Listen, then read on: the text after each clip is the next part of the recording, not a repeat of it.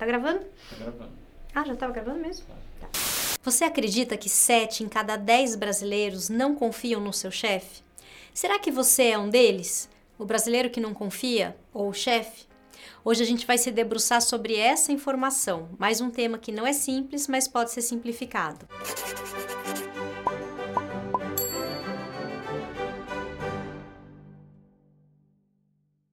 revista Você S.A. publicou uma matéria que diz que 7 em cada 10 profissionais não confiam em seus chefes. Se você quiser ler a matéria completa, o link está aqui no descritivo. O tema por si só já despertou na gente a necessidade de compreender melhor essa questão, mas pegou a gente de jeito mesmo, porque a gente acabou de fazer uma série, três episódios sobre cooperação, e para isso a gente explorou o trabalho do sociólogo Richard Sennett, que fala também do outro lado, que é a dificuldade dos chefes de confiarem na competência dos seus subordinados.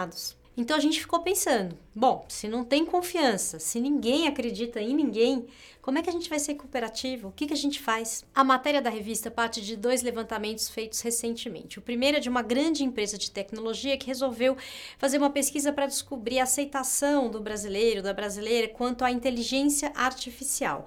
E eles descobriram que 78% das pessoas confiam mais nos robôs do que nos seus gerentes. Gente, que babado isso, hein?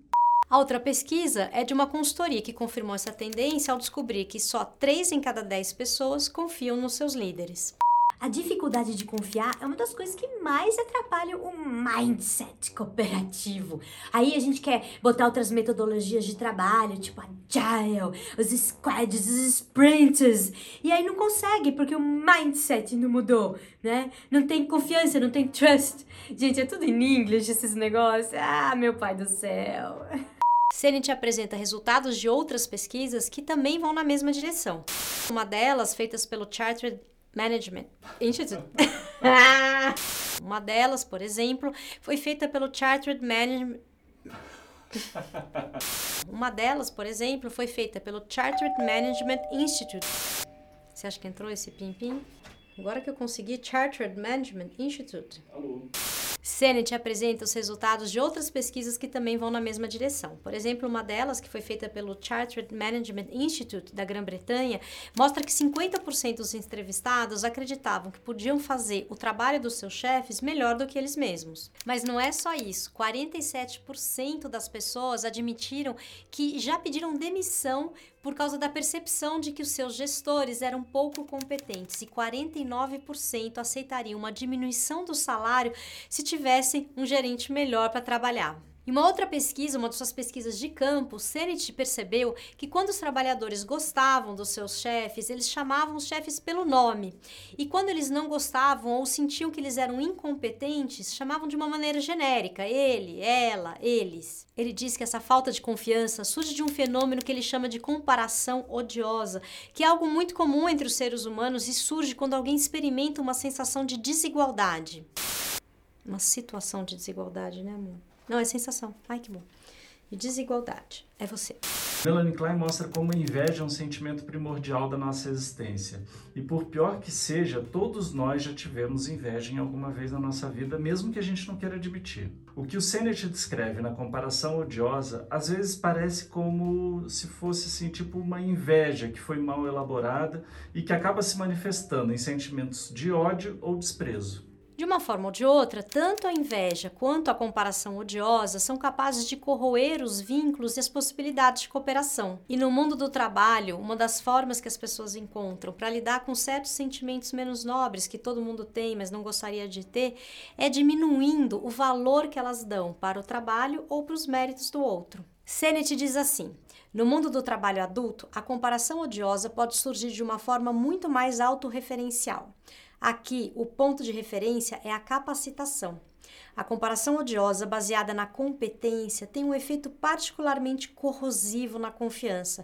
É difícil confiar em alguém que consideramos incompetente. Quer dizer, às vezes é difícil a gente reconhecer o mérito que alguém tem por ocupar um certo cargo, liderar um projeto ou simplesmente fazer o trabalho que lhe cabe. É um princípio de tolerância a gente pensar que, por mais que as pessoas cometam erros, existe alguma razão para elas ocuparem o cargo em que estão. Ainda que sejam pouco competentes ou cometam erros, a confiança passa inclusive por apoiar e ajudar o outro em relação a esses erros e também admitir que se errou quando se erra. E essa é a primeira dica que a gente tem para construir a confiança entre líderes, liderados e equipes: a transparência. Poder falar sobre as falhas de uma maneira objetiva nos ajuda a ser mais tolerantes com os nossos erros e com os erros dos outros. Outra dica é manter coerência entre o que se diz e o que se fala.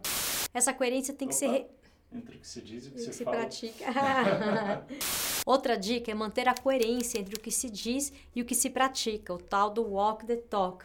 Essa coerência tem que ser reconhecida tanto na hora das tomadas de decisão quanto em seguir, em praticar a visão e os valores da empresa. A terceira dica é desenvolver as suas soft skills. Se você não está familiarizado com esse tema, dá uma olhada aqui no descritivo, tem o link para uma série que a gente fez, são três episódios falando só sobre isso. Mas assim, se a gente pudesse escolher uma soft skill para você cuidar disso tudo que a gente está falando aqui hoje, é você.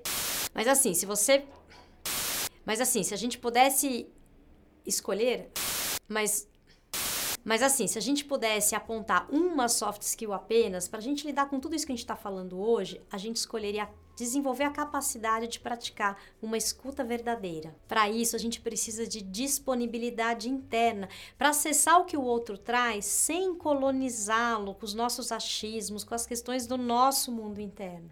E ouvir, ouvir com atenção, falando somente o necessário e escutando muito. E por fim, a dica mais importante, porque sem ela você não consegue praticar as outras três, é desenvolver o seu autoconhecimento. Saber que somos humanos e que somos capazes de sentimentos nobres e de sentimentos não tão nobres assim.